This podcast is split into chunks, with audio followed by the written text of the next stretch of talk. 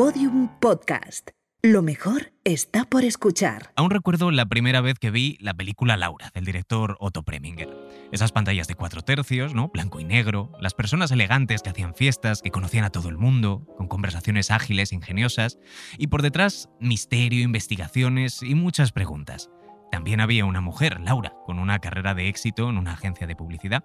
Recalco lo de Laura porque bien podría haber sido Nuria Pérez, ¿no? La primera vez que escuché El monstruo del monóculo y otras bestias, el Bucas. Y hoy vamos a dedicar este Podium Insight a hablar sobre el cine negro, la década de los 40 y 50 del Hollywood dorado, y con ella, con Nuria Pérez. Querido Manuel, ya está, hemos terminado. Aquí te mando algunos fragmentos del podcast esperando que te guste cómo hemos llevado al universo del sonoro el libro que con tanto cariño has editado. No falta nadie. Están Margaret. Todo por Goldie. Siempre por Goldie. Goldie. ¡Salga del coche ahora mismo! Está Frank. Bueno, bueno. ¿Qué tenemos aquí? D10, C6. Tornillo, tornillo, patilla, introduce, aprieta, aparta. Está Jim Tierney. ¿De qué te vale un cuerpo perfecto si tu cerebro está vacío? Otto Preminger. ¡Relájate! Mi querida Aida Lupino. A mí solo puede herirme una persona. Se llama Aida Lupino. Bueno, y, y todos los demás.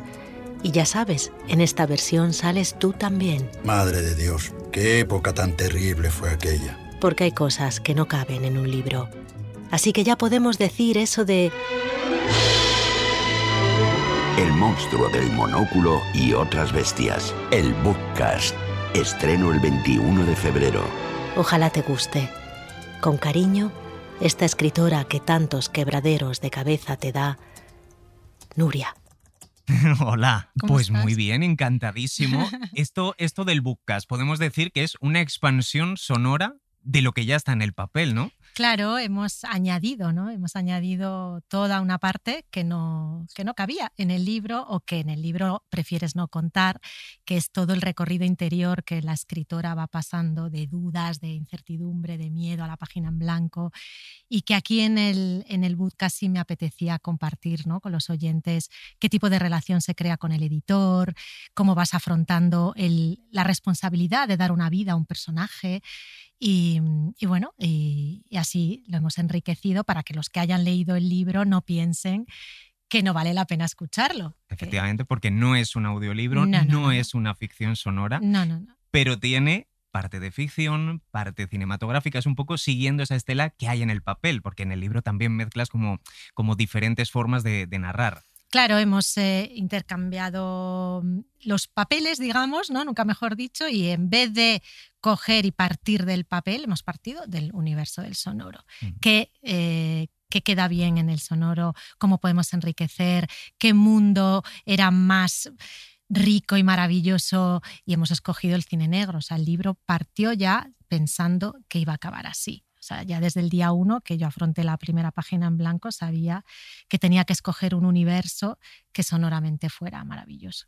Ya había alguna pista, ¿no? Al final de ese gabinete de curiosidades. Sí, sí, sí, sí, dejabas sí, entrever sí, algo. sí. Ya, ya. Esto en el mundo anglosajón sí que tenemos algún, algún ejemplo o es quizá eh, algo no tan novedoso ya porque sí que más recorrido, no tanto en español, sí que tenemos el de Rose Run Rose, Mm. eh, que en Estados Unidos sí que marcó, ¿no? digamos, es lo más conocido, lo más mainstream dentro de, de este Mm. nuevo formato aquí en España. Sí, allí hay muchos escritores que, que, bueno, eh, me pasa también, ¿no? No, no nos acaba de convencer del todo el audiolibro, primero porque siempre es extraño para un escritor que lo narre otra persona y, y segundo porque, bueno, al final es algo como externo a ti, del, que no conoces muy a menudo el recorrido, no, no se establece una relación con el, con el lector ni con el oyente.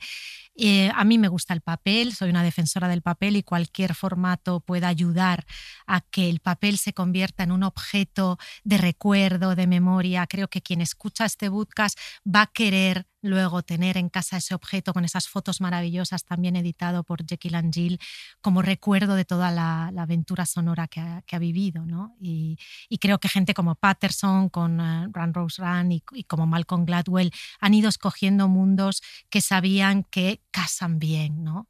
Qué bonito cuando el papel y el audio juntos forman algo más grande, ¿no? Totalmente. Vamos a hablar del editor. Lo estábamos escuchando en este pequeño tráiler. Es a él a quien te diriges y no lo hemos podido escuchar a él, pero sí que podemos decir la voz que va a tener y quién va a dar vida ¿no? a, ese, a ese personaje del editor. Hemos tenido la suerte de tener al maravilloso Miguel Reyán, que ha puesto todo su cariño, tú lo sabes bien.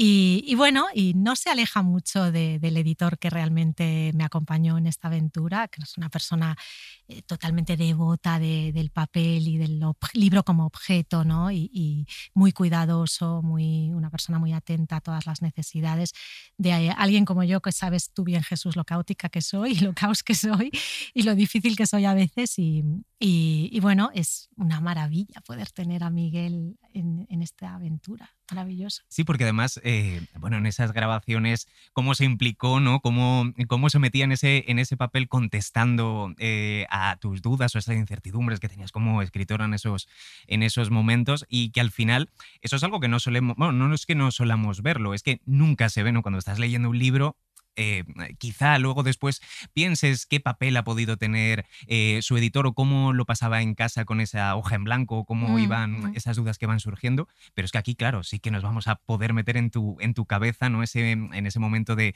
del mail a mm, me he quedado estancada o no sé por dónde tirar o este personaje. Claro, porque cuántas cosas de esas, cuántas veces tienes esa duda sobre el personaje que dices, es que no sé muy bien hacia dónde, hacia dónde llevarlo. Claro, y en este caso además, que como sabes, nos, me pasaban unas fotos existentes y aún es más responsabilidad, ¿no? Me acordaba mucho escribiendo de esos actores cuando tienen que hacer personas vivas, reales, ¿no? Vivas o muertas, pero personas que existieron que siempre dicen eso de qué responsabilidad, ¿no?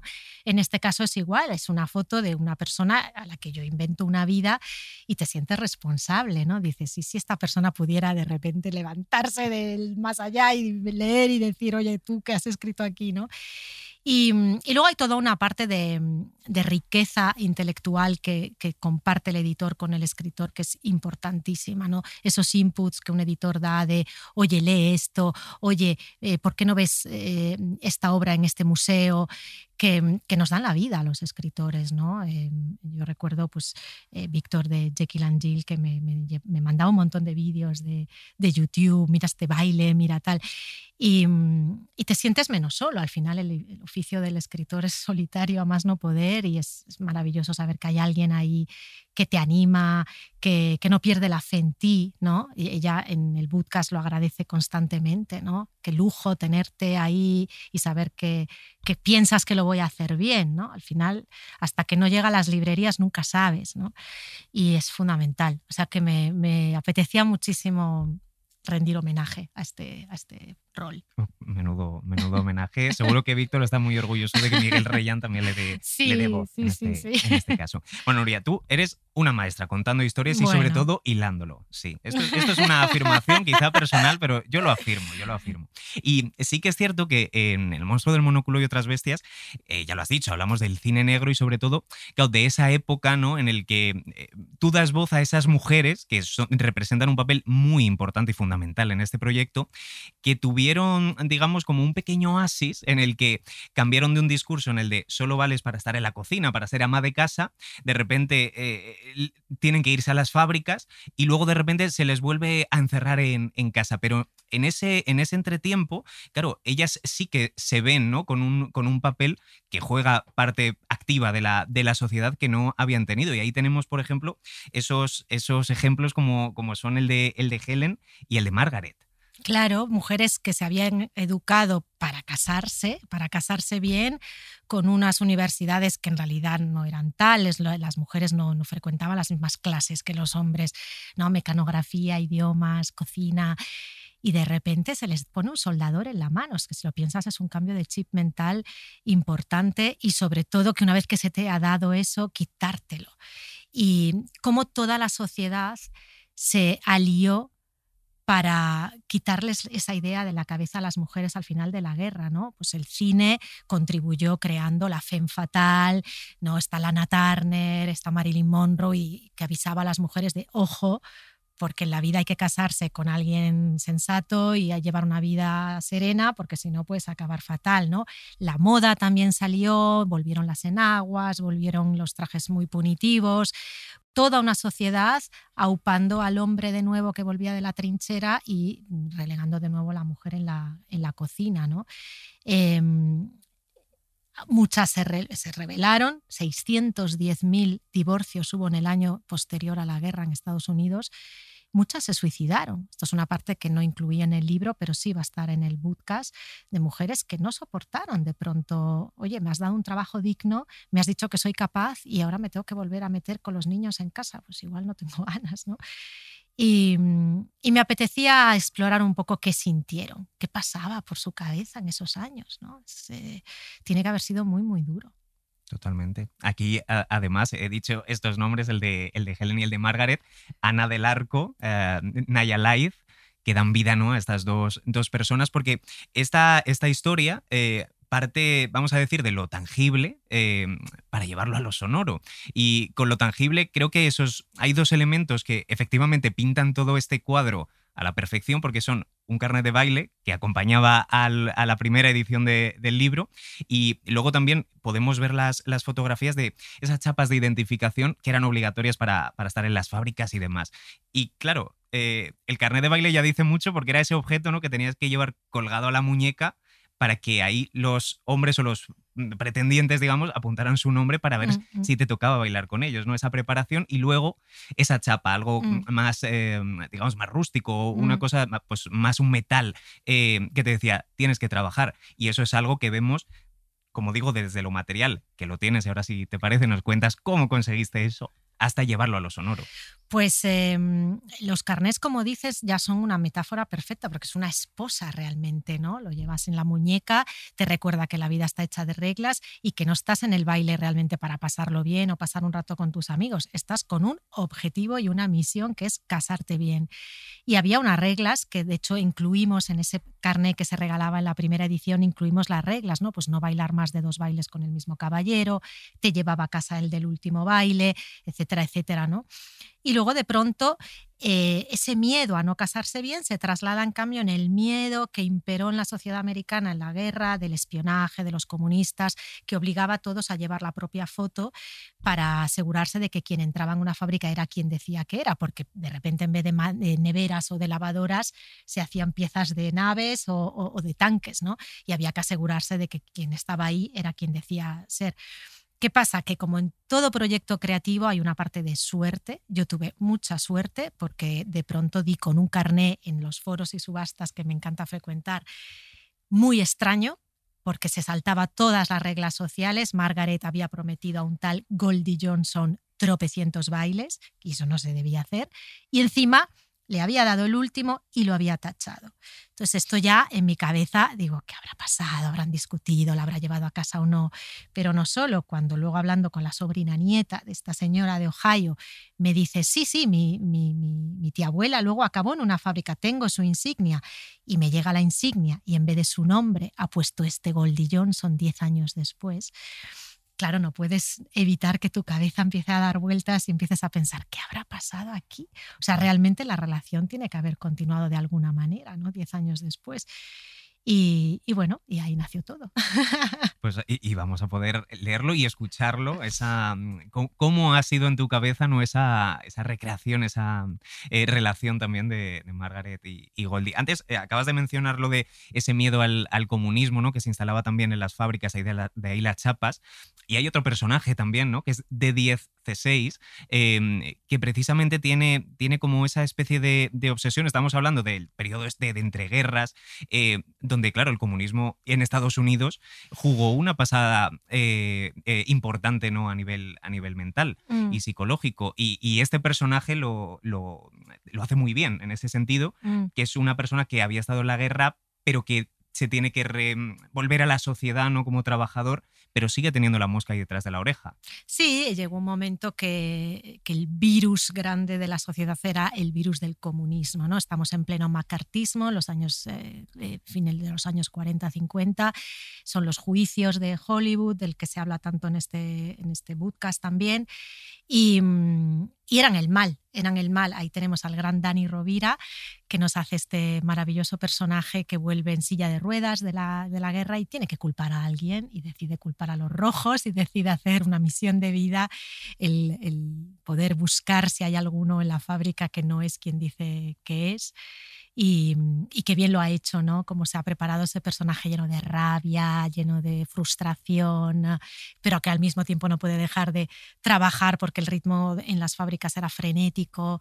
Y, y bueno, creo que es un buen representante de todas esas fobias que había y de esos miedos. ¿no? Que se repite ahí mentalmente el trabajo manual que está haciendo en ese momento y que Sí, te sí. introduce, y para eso el audio es un ejemplo perfecto de, Mm. de cómo esa voz en nuestra cabeza en muchas cosas que, no, que normalmente no pensamos, pero sí estamos pensando. Es eh, algo Mm. involuntario con ese patilla, patilla, aprieto. tal. Es, es, eh, Dani Rovira de, de 10. Eh, vamos a volver al- a lo del cine negro en esa época de, de la década de los 40. Claro, ahí está el ejemplo del halcón maltés. Es, eh, digamos, la, la película que, que pone, pone sobre, la, sobre las pantallas lo que es un, un género que Mm. ahora ha diversificado y demás y tiene muchas referencias. De hecho, antes he empezado hablando de Laura y ves películas ahora mismo y ves esa escena en la bañera donde él está con la máquina de escribir y sin ir más lejos, la última de eh, que tiene este hombre que era eh, 007, el último. Ah, eh, sí, sí, eh, Craig, eh, sí, sí, eh, sí. Daniel el- Craig, el- pues hace, hace una que es una especie de cluedo y vemos sí, cómo sí, está jugando a Knives Out. ¿no? Knives Out, efectivamente. y, tiene un ordenador portátil, la ha sustituido, pero ves esa escena. o sea, sí, este es un todas las homenaje. reminiscencias. Hay mucho homenaje al cine negro en Nice Out en la 1 y en la 2. tienes Ujú. ra- Más en la 2, En quizás. la dos, tienes sí. razón, sí, sí, sí. Sí, bueno, el 41, ¿no? Con el, eh, John Huston, el Halcón Maltés, que ya era la tercera versión que se hacía, pero fue desde luego la mejor. Marca un antes y un después en el cine negro y es un homenaje a, todos esos espías que se estaban transformando en los primeros agentes del FBI, ¿no? del que, de los cuales se habla muchísimo a lo largo de este libro. Dashiell Hammett, el escritor del Alcohol Maltés, había sido uno de ellos, los Pinkerton se llamaban, gracias a ellos se creó luego todo lo que es el espionaje oficial del gobierno americano y, mm, y- creo que es una película que reúne un poco toda la parte emocional de la época, la fe fatal, el secretismo, el miedo al, a lo desconocido, el engaño, el hecho de que tu vida puede cambiar en un instante, las identidades. las identidades. Y mm, es una película súper completa y tan moderna hoy en día, ¿no? A la vez y dices, Dios mío, esto es actualísimo. Eh, hay una definición que, que me gusta mucho y que eh, se puede escuchar en el, al inicio del Bucas, ¿no? Cuando cuentas eh, la definición que dio Miklos Rosa eh, eh, sobre esto del, cine negro, ¿no? Él le encargan, ahora nos cuentas si quieres la anécdota, pero acaba diciendo, la película va de gente horrible haciendo cosas tremendas. Claro, es que es Sí, sí, sí, un género con mucho peso, aunque eh, era como algo lo livianito, una cosa eh, para demostrar lo que era la sociedad eh, o encorsetarla, cuando la realidad es que no se puede encorsetar Claro, es que date cuenta que veníamos de un cine de los años 30 muy vodevil, con una música. De hecho, ahora con Andreu Quesada hemos estado trabajando en ese pasaje sonoro de en qué momento, vamos siempre viendo en qué año estamos, ¿no? Cuando vamos contando, dice, claro, aquí aún es circo barra vodevil, barra teatrito, y de pronto, no, de pronto pasas a una cosa muy sinfónica. em, porque, porque también el, mundo del cine negro, Rocha, como muchos otros, venían de un mundo tremendo. Era toda gente emigrada de, la guerra, gente que huía, gente que escapaba, gente perseguida. Y, mm, y las películas reflejaban un poco es- esas sensaciones emocionales que ellos tenían y ese miedo que ellos trasladaban. ¿no? Em, Rocha se quedaron todos muy perplejos, dijeron, pero bueno, esto va en un cine de barrio y sin embargo me has compuesto algo aquí que es más de una sinfónica de teatro y él decía, pero es que vamos a ver que, que cine de barrio va a poner un pianito y una música de vodevil cuando me estás hablando de, de gente que se mata por los callejones y de mundos de niebla y de mundos de secretos y marcó un antes y un después, ¿no? A partir de ahí la música fue fundamental en el cine negro, yo creo que cuenta tanto como los diálogos a veces, ¿no? Eh, ciertos acordes nos anticipan lo que va a pasar, estiran momentos que en realidad duran un segundo y, y fue fundamental el trabajo como, como personas como Rocha, sí, sí. Acabas de mencionar a nuestro Rosa particular que es, que es Andreu. Y, Sí, y sí. has dicho esta gente eh, que, que huía ¿no? de sus países emigrados y demás. Y ahí creo que es la percha perfecta ¿no? para presentar a la persona cuyo mote da, da nombre a este, a este proyecto. Eh, le llamaban el monstruo del monóculo, Fritz Lang. eh, Y podría ser precisamente, como muchas veces podemos plantear, ¿por qué monstruo? En la parte del monóculo la tenemos clara. La parte del monstruo es como, bueno, este hombre ha tenido un problema, eh, muy mala suerte con su, con su ojo, pero la realidad es que el mote se lo tenía un poco ganado. Sí, ni estos personajes eran gente tremenda, como decía Rosa, haciendo cosas horribles. Y he escogido porque realmente te pones a indagar un mínimo y ya lo que sale de, abusos, de presiones psicológicas, de maltratos diarios a los actores y a las actrices es tremendo. Pero es que yo he ido un nivel más allá y los que he seleccionado son asesinos. O sea, realmente, pues Fritz Lang no se sabe cómo desapareció esta mujer. Eh, ahí contamos, tú sabes, la historia de, de Bette Davis y de su primer marido. ¿Qué ha pasado con este señor? o sea, llegamos a niveles ya de que ya no solo estamos hablando, pues Otto Preminger que gritaba ese relájate famoso a las actrices con la cara pegada a la nariz de ellas, ¿no? Estamos hablando ya de personas que ocultaban secretos muy duros. ¿Qué pasa? Que el poder de las productoras en aquella época era tal y, de ahí, ¿no? Haber introducido esa escena con ese joven comisario que dice, pero vamos a ver quién manda aquí, ¿no? ¿Manda el FBI o mandan las productoras, ¿no? Todo se callaba, todo se ocultaba y bueno, pues no es muy diferente de lo que estamos viviendo hoy en día, la sociedad de hoy, con la presión del, del media y cómo la media es capaz de callar lo que hay que callar y ocultar lo que quieren ocultar, ¿no? Es muy parecido. Eso totalmente. Y, además sí que me, me llamaba la atención la capacidad que he ido aprendiendo también a la hora de escucharlo y verlo en vivo también, claro, eh, esa capacidad de autoficción que tenían ellos mismos. Vuelvo a Fritz Lang. Eh, este hombre inventó, vamos a decir, adornó, adornó un poco hasta convertir su propia historia en, en, una película, ¿no? En el que eh, inventa que en una reunión con Goebbels a, raíz de una de sus películas tuvo problemas con el régimen alemán. Bueno, eso, esa es su versión, claro, porque mm. eh, vamos a descubrir, y no quiero hacer spoiler, pero cuando está hablando de un amigo que se descubre que es ese amigo y demás, claro, ahí hay mucha autoficción y dices, esas cabezas, claro, luego sacaban eh, obras como, como las que se podían ver, pero dentro, cuidado. Claro, eran contadores de historias que llegaron con su maleta y nada más llegar, aterrizaron allí y dijeron, me voy a contar la, historia de mi vida que me dé la gana. Otto Preminger jamás fue honesto sobre el lugar de nacimiento. Fíjate tú, una, una tontería como esta, ¿no? Pero bueno, ahí llegaban, dentro de la maleta había una biografía inventada, la que a ellos les parecía más interesante y era parte un poco de la luz del personaje, ¿no? Ellas también, ellas llegaban a menudo de pueblecitos de provincia sin, sin, mucho pasado, pero se adornaba todo esto. Esto lo ha contado Chassel ahora muy bien en Babylon, ¿no? Y al final eh, este Babilón lo deja muy claro, es que esto era un desierto, no había nada realmente y de pronto en tres, cuatro años había un imperio eh, de kilómetros y kilómetros de edificios, ¿no? Y eso se construía también con relatos. Totalmente. Hay, hay, un ejemplo y me gusta mucho también, eh, volviendo a, ese, a esa, ese papel de la mujer, ¿no? Y de, cómo tuvieron este oasis eh, de libertad que luego les fue otra vez privada, en el que vamos a poder escuchar también uno de los consejos ¿no? que se le da a una actriz en la que se le dice, mm, si quieres que te tomen en serio, tienes que tomarte tú también en serio. Eso es un consejo que le da una periodista mm, a una mm, actriz que está empezando y que creo que es muy importante esa sororidad que también existía ahí en cómo no te dejes llevar tanto ¿no? por esa industria que te está mm. arrastrando hasta esa mujer rubia, esa mujer que hace papeles, pues bueno, digamos débil, la rubia tonta, ese, eh, eso, esa imagen que ha llegado hasta nuestros días ¿no? de, de, Hollywood. No, no, también había otra, ¿no? Es como, tómate en serio tú y te tomarán en serio. Sí, sí, me gustaba mucho introducir esta periodista Hedda Hopper porque creo que es un personaje que tuvo como dos vidas, ¿no? Una primera fase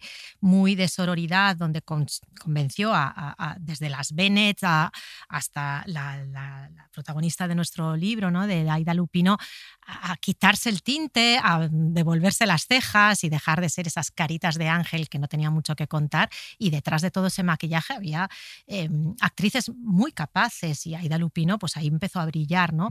Y, la Bennett, por ejemplo, que pasó a ser una persona que con Fritz Lang hizo, hizo maravillas, ¿no? Sin embargo, luego Hedda Hopper de pronto tuvo una segunda vida que fue el brazo derecho de Hoover del FBI y fue una parte fundamental en la caza de brujas y en el chivateo que había de creo que esta persona está metida, creo que este estuvo en una asociación. Hedda Hopper, lo contamos en el podcast, se cogió un coche un verano y se fue de casa en casa por toda la costa hablando con mujeres, intentando convencer a todas las amas de casa de que si conocían a alguien que conocía al trío del primo, del cuñado, del amigo, que era mínimamente comunista, tenían que ir a contarlo a Hoover. ¿no? Es un personaje muy complejo que, había que meter, porque creo que fue clave en la sombra, pero, muy importante, sí. Hablando de cine negro, no se nos puede olvidar, ¿no? Esa, esa persona, voy a llamar antagonista, porque no hay buenos o malos o, personajes así que, que tú te identifiques ¿no? y que digas, ese es el malo, ese es el bueno. No, todos tienen sus razones y sus porqués, pero sí antagonista, podemos decir, ¿no? La persona que va por la mala vida o por lo que no, no es, digamos, lo correcto. Y, y aquí eh, podemos hablar de nombres que no son los verdaderos y no por, la, no por él, pero sí por su voz, Víctor Clavijo nos da en el clavo. Total, Víctor es, fantástico, nuestro Frank Rogers, eh, una persona que en la voz esconde mil mil niveles y mil estratos y es, es, fundamental para nosotros que, que, haya personas así, ¿no? Con una voz que, que esconde y que en esos tonos que, o los que juegan, esa riqueza que tienen de, bueno, de, interpretación de, un texto, ¿no? Porque eh, son roles muy complejos. El, Víctor Clavijo es una de esas personas muy difíciles de encuadrar, ¿no? Porque creo que es tan locutor como doblador, como actor, ¿no?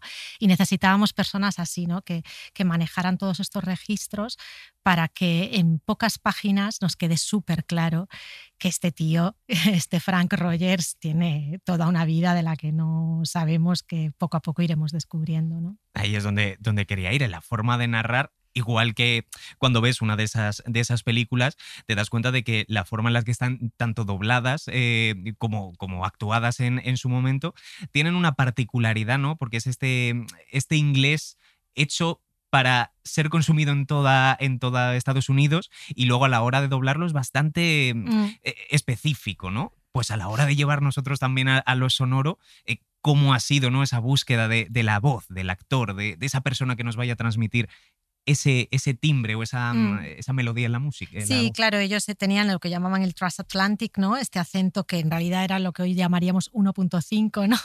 Súper rápido, porque realmente los libros de gente como Hammett eran libros con mucho texto y las películas no podían durar mucho, iban como carrerilla, ¿no? Humphrey Bogart te podía meter cinco líneas en un minuto, era, muy rápido. Y, mm, y, esto en el doblaje se notó. Yo creo que hay mucho, se corta mucho texto en esas películas cuando se ven en español o en, francés o en italiano. Y, y, aquí no quería, ¿no? Yo aquí quería que, que hubiera un sonido añejo que nos recordara inmediatamente eso. La sensación era estoy viendo una película en blanco y negro y no una cosa que acaban de producir, ¿no? Y tú lo sabes bien porque lo has hecho conmigo, todo el trabajo que nos ha dado dar con las voces adecuadas, que no fueran solamente buenos locutores, sino que nos trasladaran a ese mundo añejo, blanco y negro, que no siempre es fácil, como muchos matices, claro, sí, sí, pero bueno, lo hemos conseguido yo creo. E, eso espero yo también. Y de hecho, para ir terminando, ¿cómo te imaginas o cómo recomendarías al, oyente del monstruo del monóculo y otras bestias, el Bucas, escucharlo? Pues mira, Siempre hemos trabajado de manera transversal, tú lo sabes, en gabinete. La página web siempre ha sido muy importante, pero esta vez realmente es todo un conjunto que viaja juntos. Quien ha leído el libro sabe que el libro estaba lleno de notas al pie, porque siempre me encanta dar más y más. Y sé que quien me lee es muy curioso y que le gusta saber detalles y poder indagar sobre cosas.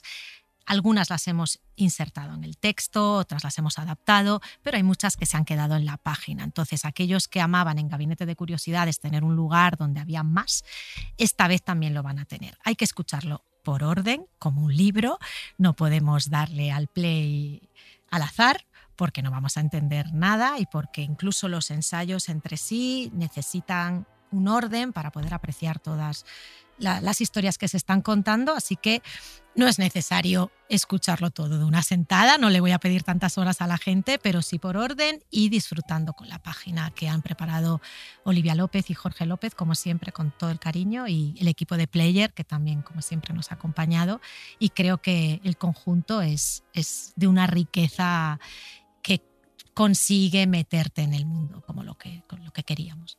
Pues seguro que se va a disfrutar muchísimo, muchísimo. Mil gracias, Nuria. No, a ti, como siempre ha sido un honor tenerte en el equipo, Jesús.